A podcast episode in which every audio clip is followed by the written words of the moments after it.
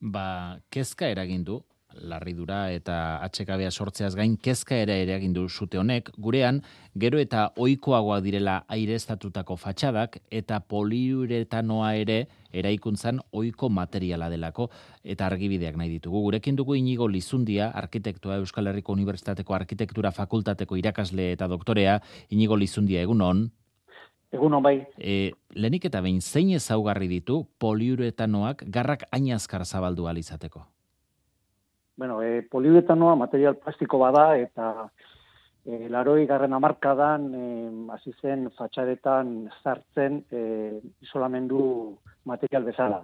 E, arau, arau termikoak aldatu ziren, zartu ziren indarrean eta orduan hasi zen erabiltzen. E, garai hartan, e, bo, eta orain arte, e, fatxadazko, adreiluzko bi horriz osatuta dago eta tartean sartu zen material bada, hasiera baten material nagusia, Baina gaur egun e, fatxada irestatuetan esan behar da e, kode teknikoa onartu zenetikan, aprobatu zenetikan 2006an e, debekatua dago erabiltzea. Mm Eraikin hau, Balentziako eraikin hau, 2000 eta bostean eraikitakoa da, hortik ulertu behar, poliuretanoa zuela airestatutako fatxada horretan. Bai, e, dirudienez eta esaten dutenez, poliuretano omen da, ze fatxa horretatzegon materiala, proiektua 2000 eta bosteko omentzen, naiz eta 2000 eta sortzian eraiki, eta beraz, orain dikan kode teknikoa onartu gabe zegoen, eta baliteke poliuretanoa izatea.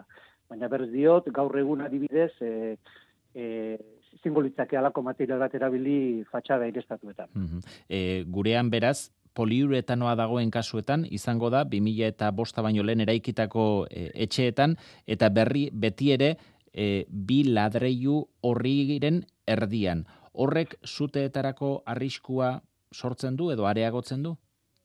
Ez, zergatikan, e, garai hartan, a bi, bi horretako e, hormetan, e, hor barruan dauden kamerak eta hor barruan dagoen isolamenduak estankoak dira, hau da, hor ez dago zua e, zabaltzeko arriskurik eh?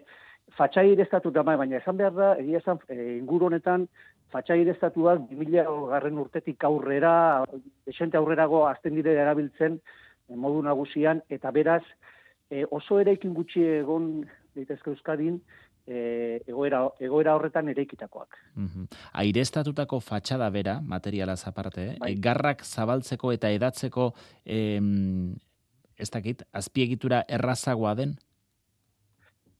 Bueno, fatxai estatuek egia da, e, kamara txiki bat dutela, eta, bueno, kamara hori airestatua da, beraz, kanpotikan airea sartu egiten da, zerrekitutatik, material, kanpoko akabera, akabera materialen zerrekitutatik, eta, bueno, ba, tximenia funtzio bat bezala du, ez? Hau da, hori da fatxai estatua duen, ona, e, e, egoera ona, hau da, zatik, hor, e, kanpoko beroa hortik disipatu egiten da, goruntzua eta zabalu egiten da. Baina egia da, zute bat egongo balitz, e, hori e, azkartzen duela.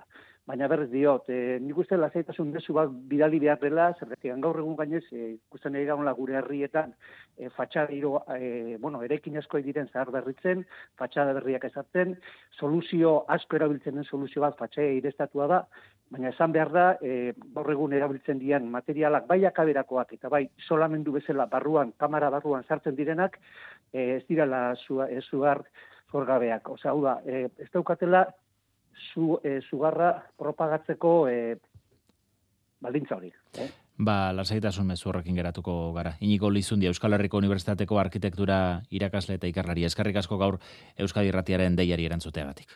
Eskarrik zuei.